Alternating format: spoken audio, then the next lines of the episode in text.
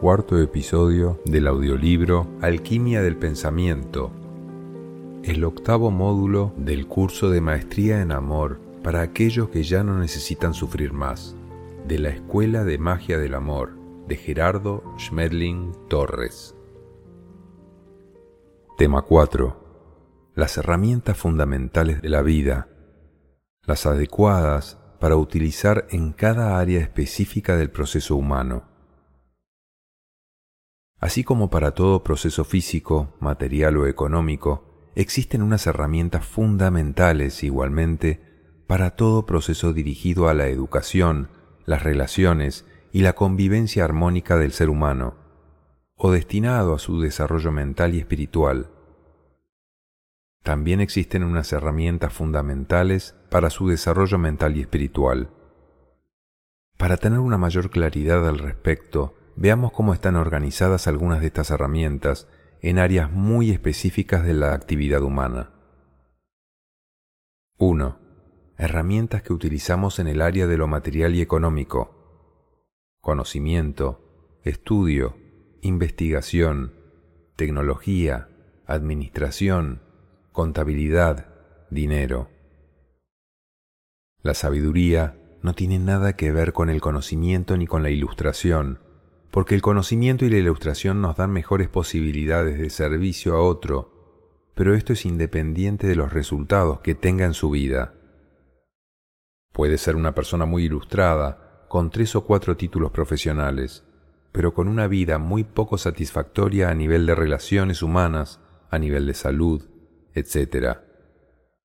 Y puede existir una persona analfabeta, por ejemplo un campesino, y tener unos resultados excelentes, ser una persona feliz, abundante porque sabe cómo hacer que la tierra produzca.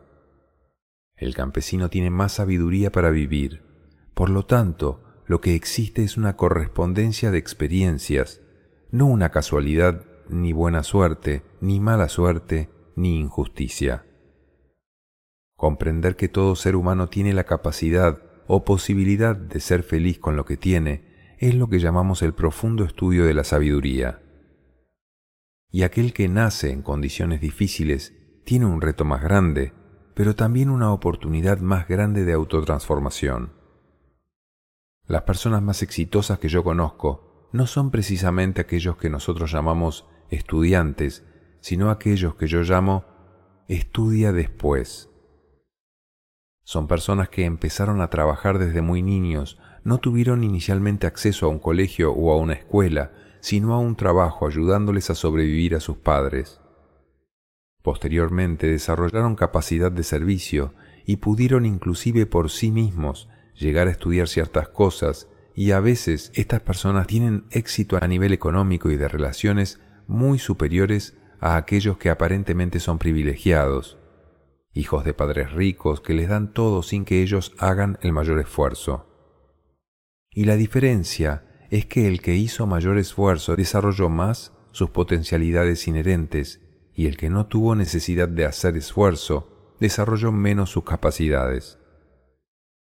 La oportunidad de desarrollar los potenciales internos y aprovechar lo que la vida ofrece está presente para todas las personas y la habilidad consiste en aprovecharla. Por favor, no vayan a renunciar al uso de ninguna herramienta, no renuncien ni a la contabilidad, ni a la administración, ni al dinero, ni a la investigación, ni a la tecnología, porque desde una mala interpretación las personas dicen el dinero es malo el dinero no es ni bueno ni malo porque es una herramienta como cualquier otra. Lo que puede ser bueno o malo es la forma de usarlo. Igual pasará con cualquier conocimiento. La tecnología no es ni buena ni mala. Se puede usar con sabiduría o se puede usar con ignorancia. 2. Herramientas que utilizamos en el área de la educación y las relaciones. Comunicación, acuerdos, compromisos, firmeza, entrenamiento y flexibilidad. No vayas a utilizar una herramienta para lo que no es. Para hacer acuerdos necesito flexibilidad, Pero para dar órdenes no me sirve la flexibilidad, sino que necesito mucha firmeza. Cuando no se pueden hacer acuerdos, se usa la herramienta de información de decisiones y ahí necesitarás ser firme o no podrás administrar algo. Pero si vas a hacer relaciones humanas de satisfacción, no te sirve dar órdenes, porque tus relaciones no son de dependencia sino de convivencia. Dependiendo de lo que vayas a hacer, usa una herramienta u otra. 3. Herramientas que utilizamos para lo místico y la convivencia. Oración, meditación, relajación, invocación, paz, fe, perdón, paciencia, tolerancia. Todas son útiles. Cuando las personas luchan, por ejemplo, contra la religión porque creen que algo puede ser malo, entonces dejan de usar una herramienta poderosa como puede ser la oración o la fe. O llegan a negar la existencia de Dios sin comprender que Dios no es el que nos enseñaron.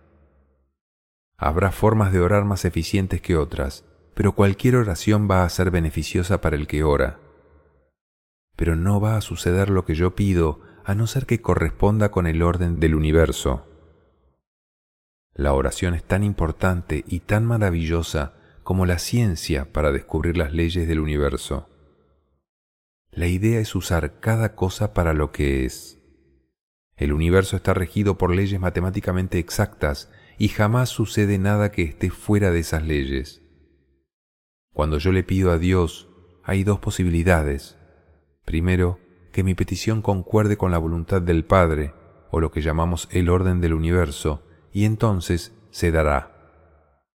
Segundo, que mi petición no coincida, en cuyo caso no se cumplirá porque se cumplirá la voluntad del Padre. No vamos a cambiar el orden del universo con una oración ni con una petición, pero sirve para que mi mente entre en un estado de paz y de recuperación de energía, y para que mi mente entre en sintonía con la información que yo recibo, pero nunca para cambiar algo a mi voluntad.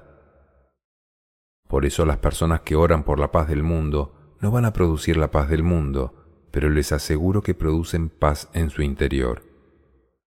Vamos a hacer una oración que llamamos la oración del ofrecimiento, que en síntesis es ofrezco mi capacidad de acción y de servicio para ponerla dentro del orden del universo y fluir con él.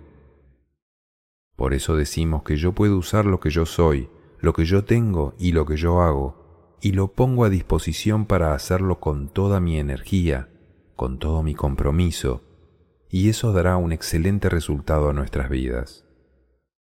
Pero cuando yo me limito pidiendo, es como si yo renunciara a la acción.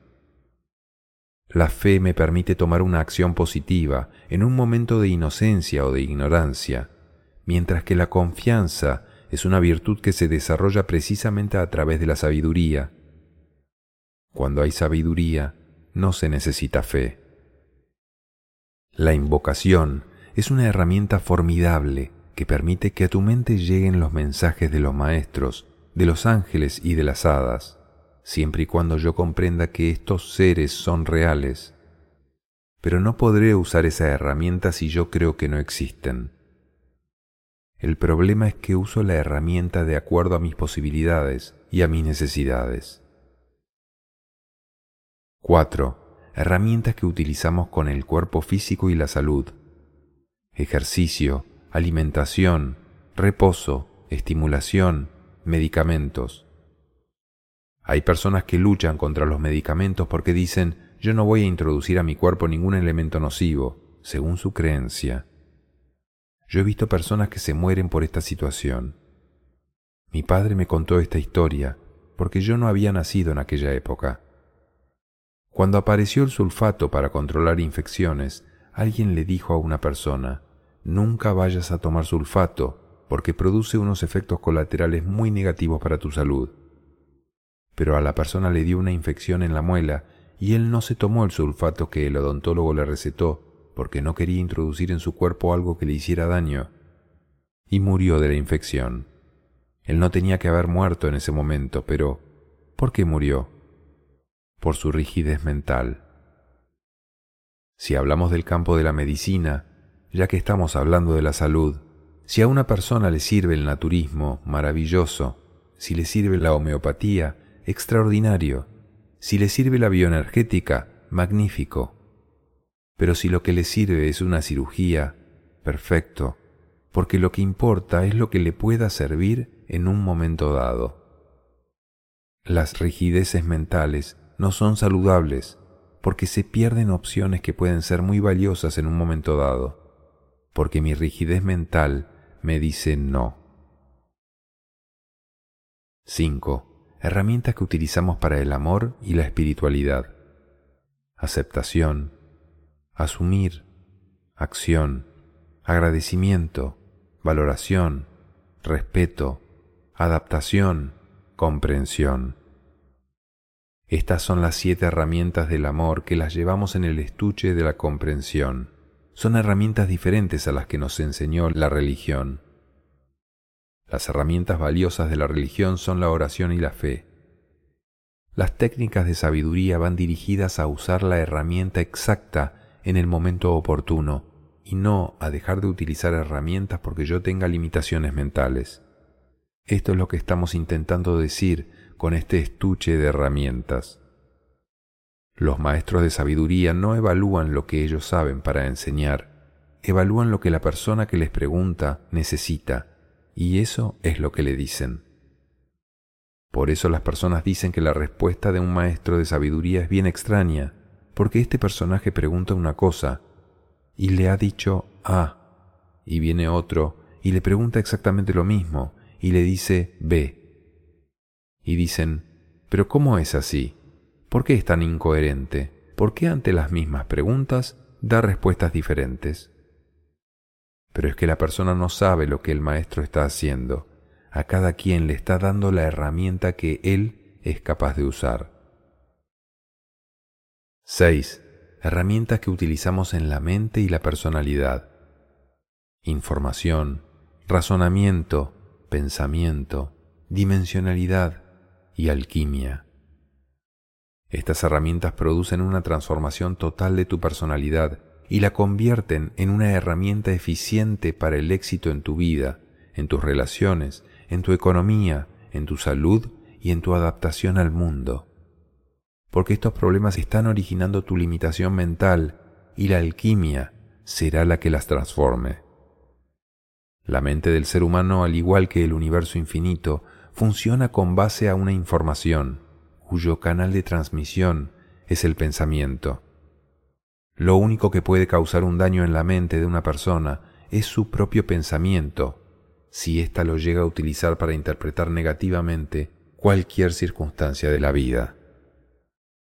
El universo, como el ser humano, funciona con base a una información específica. Aprender a manejar adecuadamente el pensamiento nos da la posibilidad de acceder a los diferentes archivos internos, lo cual permite tener la información necesaria para utilizar sobre nosotros mismos el poder transmutador de la alquimia y así liberarnos definitivamente de las limitaciones de la personalidad. La alquimia del pensamiento es la herramienta fundamental para liberarte del destino personal. Si comprendemos el poder que tiene el pensamiento para transformar la condición mental del ser humano, fácilmente nos daremos cuenta por qué el pensamiento es la herramienta fundamental de la alquimia. El pensamiento enlaza todos los niveles y dimensiones del universo y es el canal por medio del cual se transmite la información. Esta característica del pensamiento concede a cualquier persona la posibilidad de acceder a los diferentes niveles de manifestación del universo, siempre y cuando previamente haya logrado la transformación de su mente para hacerla correspondiente con la información. El pensamiento es el canal por medio del cual se transmite la información del universo. Aclaraciones. Todas las herramientas son útiles y todas las herramientas darán excelentes resultados siempre y cuando yo las utilice con sabiduría. Si las utilizo con ignorancia, no darán un resultado satisfactorio y eso no tiene nada que ver con la herramienta, sino conmigo. Cuando alguien piensa que lo material y lo económico se oponen a lo espiritual y a la convivencia, lo que tiene es una gran ignorancia, porque lo material y lo espiritual son totalmente complementarios el uno del otro. Pero muchas de nuestras creencias nos han enseñado que para ser espiritual necesitamos desposeernos de lo material, y eso es falso. Otras personas piensan que el materialista es aquel que se aparta del espíritu cuando tampoco es cierto. El ejercicio dentro de la materia precisamente es lo que da el desarrollo espiritual y no lo contrario. No es la tecnología la que destruye el medio ambiente, sino el mal uso de ella. Algunas personas piensan que la tecnología se opone a la ecología o a la espiritualidad, cuando eso no es cierto. Otras personas piensan que el dinero corrompe al hombre y no es así. El hombre ya está corrompido cuando le llega el dinero. Lo que ocurre es que antes no tenía el poder para hacer uso de su corrupción. ¿Las herramientas son buenas, malas o sabias? Ninguna de las anteriores depende del uso que hagamos de ella, no de la herramienta en sí. La idea no es excluir nada, sino más bien usarlo de una forma apropiada para el resultado que espero obtener. La persona con sabiduría es la persona que ha desarrollado la capacidad de aprovechar lo que existe en el lugar donde está para ser feliz, para convivir pacíficamente y para ser abundante y próspero. No es la persona que le pone condiciones a la vida. ¿De quién depende el resultado de una herramienta? Solamente de quien la usa. Hay herramientas para lo interno y herramientas para lo externo. Hay herramientas muy apropiadas para alcanzar la paz interior, para tener felicidad, para hacer desarrollo espiritual, para subir la energía vital, para mejorar la salud, para hacer relaciones de satisfacción, para adaptarse bien al mundo, para tener éxito en lo económico, para poder disfrutar. Para todo hay una herramienta solamente necesito aprovecharla y manejarla con sabiduría. ¿Y qué se necesita para usar las herramientas con sabiduría? Vamos a necesitar conocer un poco las leyes que rigen el universo. Cualquier herramienta que tú utilices utilizada con sabiduría dará buen resultado. Básicamente, las herramientas están dentro de estos dos campos. Primero, las herramientas que se usan para acciones concretas. En la acción, consumo energía y uso la sabiduría en lo que esté haciendo. Segundo, las herramientas que se usan para subir energía. Una de las herramientas para recuperar la energía invertida en las acciones se llama técnicas de aislamiento. Dentro de las técnicas de aislamiento están la oración, la meditación, la relajación, inclusive unas vacaciones en las que disfrutes. Las herramientas que suben la energía nos permiten acceder a la información del universo, porque cuando la energía está baja, es como si fuera una radio sin pilas, no capta las emisoras. Cuando alguien viene en busca de solución a sus problemas, lo primero que tienes que preguntarle es, por favor, dime qué concepción tienes de Dios. ¿Por qué tendremos que preguntar eso a alguien? Porque si no, yo no puedo usar la herramienta que a él le sirve. Si la persona me dice que es profundamente creyente de cualquier tipo de filosofía o religión, tendré que apoyarme en esa creencia de él para poderle servir.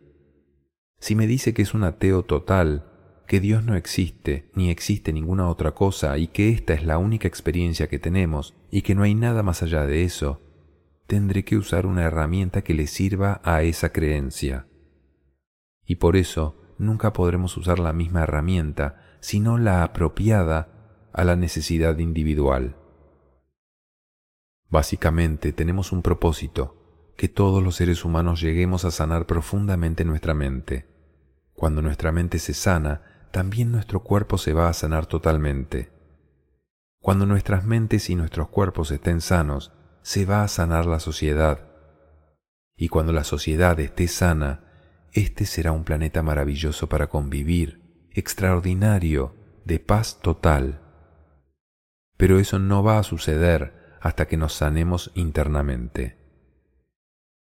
Nuestra mente por ahora está enferma de ideas, está intoxicada de ideas que generan conflictos morales, conflictos externos, luchas, peleas y todo ese tipo de cosas que surgen de la información que hay en nuestra mente. La idea es cambiarla usando alquimia. ¿Qué puede dañar la mente de una persona? ¿Qué puede volverla a un caos? Sus propios pensamientos, información falsa, porque pienso desde la información que está en mi mente. Si pienso desde las creencias falsas, estaré pensando en luchar contra la maldad, en hacer justicia, en castigo, en culpables, y esto generará desarmonía, desgaste energético, somatizaciones sobre mi cuerpo físico, actitudes violentas en las relaciones. Entre esta dualidad que llamamos el bien y el mal, se procesa la comprensión para llegar a una conclusión, que los dos procesos son igualmente necesarios para descubrir una ley y una verdad. Si creo que alguien me ha hecho daño, me lleno de rencores, de deseos de venganza, de odios. Cuando sé que el único que se ha hecho daño soy yo mismo, ahí sí voy a tener la herramienta para solucionar mi problema, porque voy a dejar de hacerme daño. Es la información y la forma de pensar lo que deteriora la estructura mental, deteriora las actitudes, los comportamientos y produce los resultados indeseables en la vida de los seres humanos. A ustedes jamás nadie les ha hecho daño. Ustedes se hacen daño a sí mismos interpretando erróneamente lo que los demás hacen. Nuestro problema no es de maldad, no es de injusticia, nuestro problema es de ignorancia, y la solución a la ignorancia no es el castigo, sino la enseñanza y la pedagogía.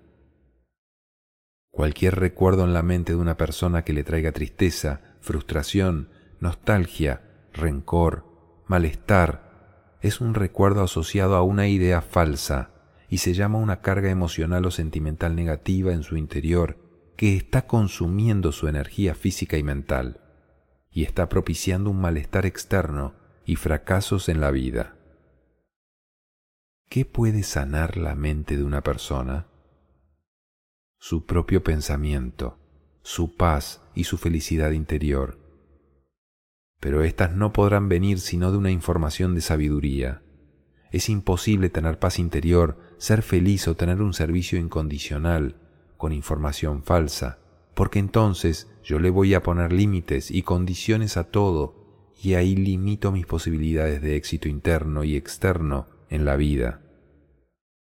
Si comprendemos que soy yo, únicamente yo y nadie más que yo, el que genera las circunstancias internas y externas de mi propia vida, esa herramienta nos llevará a una trascendencia total, porque me hará eficiente, soy ineficiente cuando trato de solucionar mis problemas cambiando a los demás.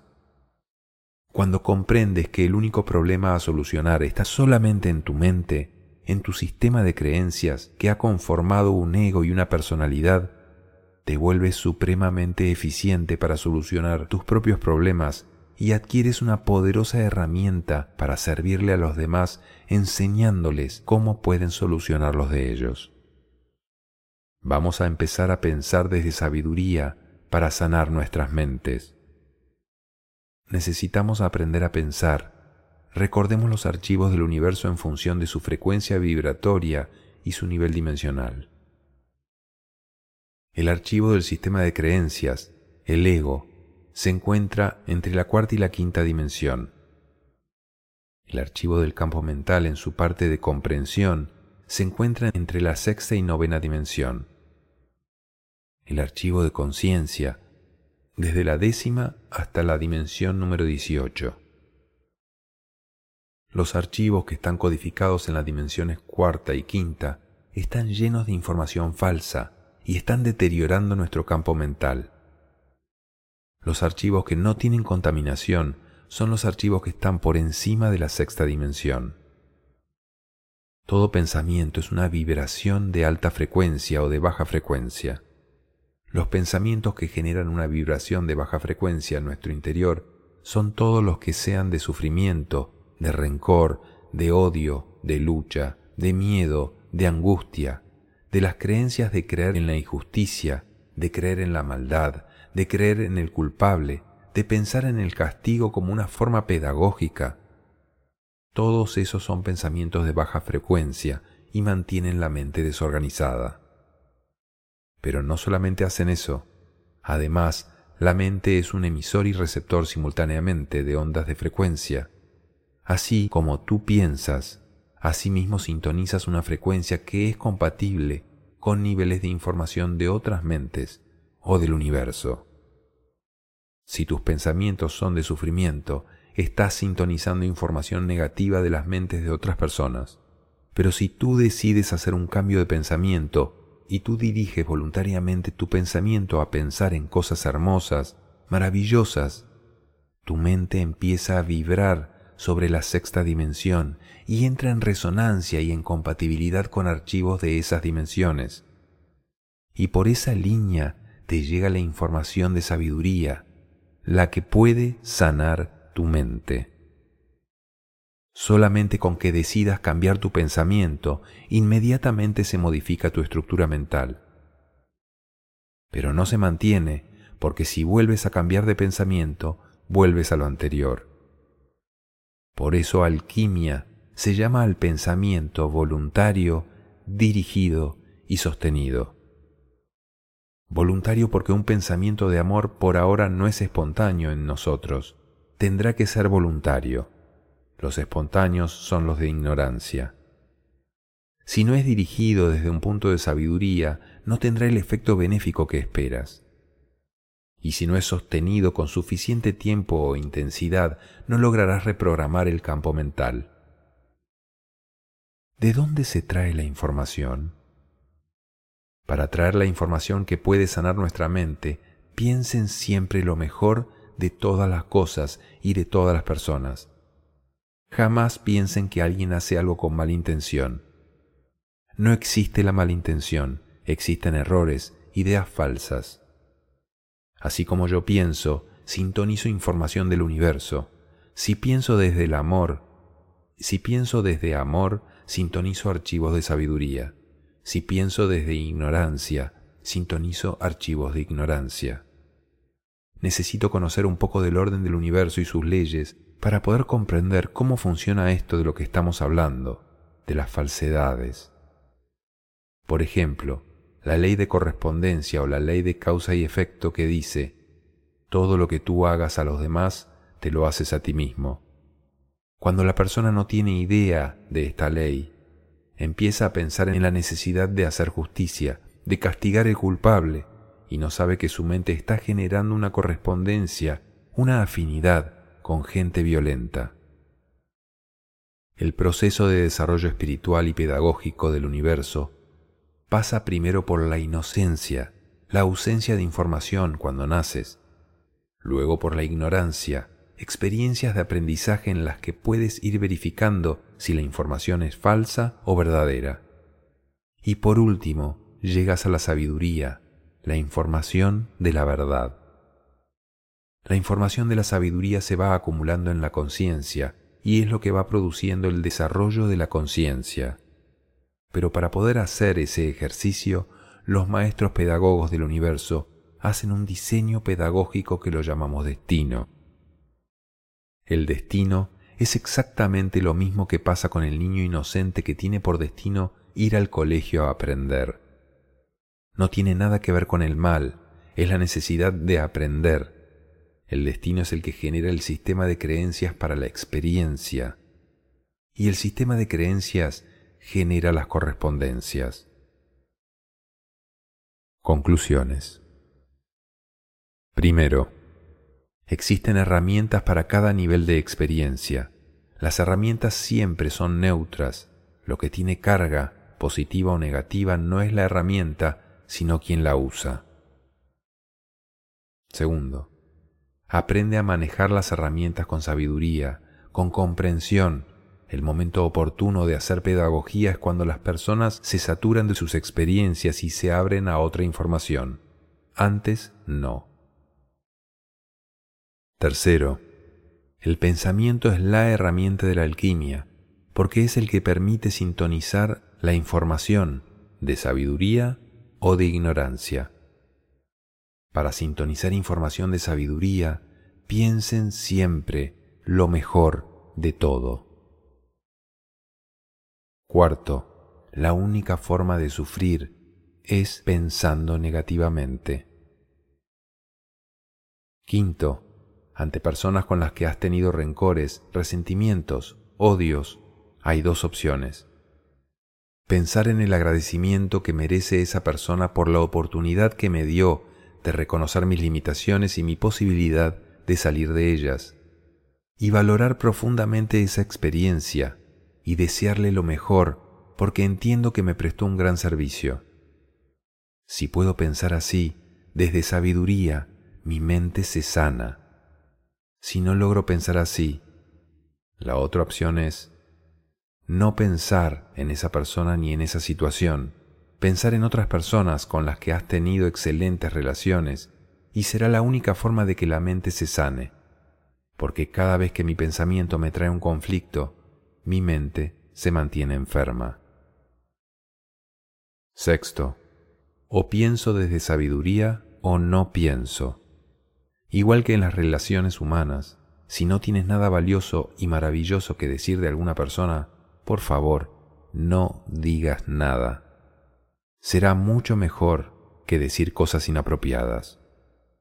Cuando ya comprendes que todas las personas siempre, sin excepción, hacen lo mejor que saben, dicen lo mejor que pueden desde sus niveles de información, entonces ya nunca tendrás nada que hablar malo de nadie. Porque por equivocado que esté, tiene derecho a su error, a su experiencia y aún así está haciendo lo mejor que puede, porque no existe la mala intención. Solamente hay información que a veces no es la mejor. Séptimo, si la persona está aprendiendo de su ignorancia a reconocer la existencia de la ley, no puedo sacarlo de esa ignorancia hasta que termine de reconocer la existencia de la ley, porque no le habré hecho un favor. Por eso hay que esperar a que todo cumpla su proceso. Octavo, una información dicha una sola vez es absolutamente ineficiente para un cambio de proceso interno. Habrá que repetirla cientos de veces para que podamos pensar miles de veces en ella hasta que la mente empiece a asimilarla y comprenderla. Y eso toma tiempo, porque la ignorancia no se desmonta de la noche a la mañana. Lo llamamos enseñanza circular continua. Ejercicio de comprensión del tema 4. Usando tu pensamiento, busca las respuestas. 1 ¿Cuáles son las herramientas fundamentales para la transformación mental? Información, razonamiento, pensamiento, dimensionalidad, alquimia. El pensamiento voluntario, sostenido y dirigido. La dimensionalidad es cuando voluntariamente y conscientemente puedo hacer cambios dimensionales dentro de mi cambio mental utilizando el pensamiento como ser consciente de en qué dimensión estoy consciente. 2. ¿Cuál es el canal de transmisión de la información del universo? El pensamiento es el mensajero de la creación porque a través del pensamiento viaja toda la información del universo. Es una facultad que nos va a permitir entrar a los archivos del universo. 3. ¿Cómo puede el pensamiento transformar definitivamente tus experiencias de vida? El pensamiento cambia la estructura mental y todas las correspondencias. La mente se mantiene en una estructura de acuerdo a la forma como yo pienso habitualmente. Si cambio mi forma de pensar, se reestructura mi campo mental y cambian las correspondencias. 4 cuáles son las posibilidades de la alquimia del pensamiento? Son infinitas. Al transformar la mente y al usar el pensamiento, puedes hacer cosas extraordinarias como traer información de cualquier lugar del universo. También puedes transformar tu campo mental hasta llegar al punto de la inmortalidad. Obviamente, esto toma mucho tiempo. 5. ¿Qué niveles de información pueden conectarse con el pensamiento? Prácticamente todos los niveles de información del universo, dependiendo de cómo yo sintonice mi mente. 6. ¿Cómo puede la alquimia utilizar el pensamiento para limpiar la mente? Es un ejercicio sencillo pero requiere entrenamiento. Que mi pensamiento esté únicamente en cosas que sean satisfactorias, agradables y amorosas. Que yo renuncie a que mi pensamiento se pose en nada que no traiga amor o paz. Este es el ejercicio, porque si no la mente se va para todos lados. Lo que mantiene una estructura mental es lo que yo pienso, y lo que mantiene una estructura de ego es el sufrimiento. Si una persona dejara de sufrir, el ego desaparecería. Dejar de sufrir requiere de información, pensamiento dirigido y entrenamiento. El sufrir alimenta el ego todo el tiempo. La avalancha de pensamientos incontrolados se intensifica cuando nuestra energía vital desciende.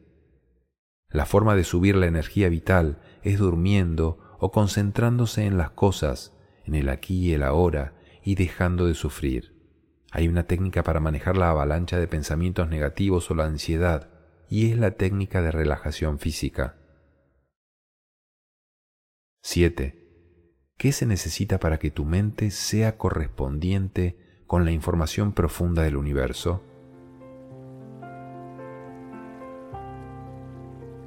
Sintonía y energía si una persona mantiene pensamientos de amor, está sintonizando información de amor, que es la más profunda del universo.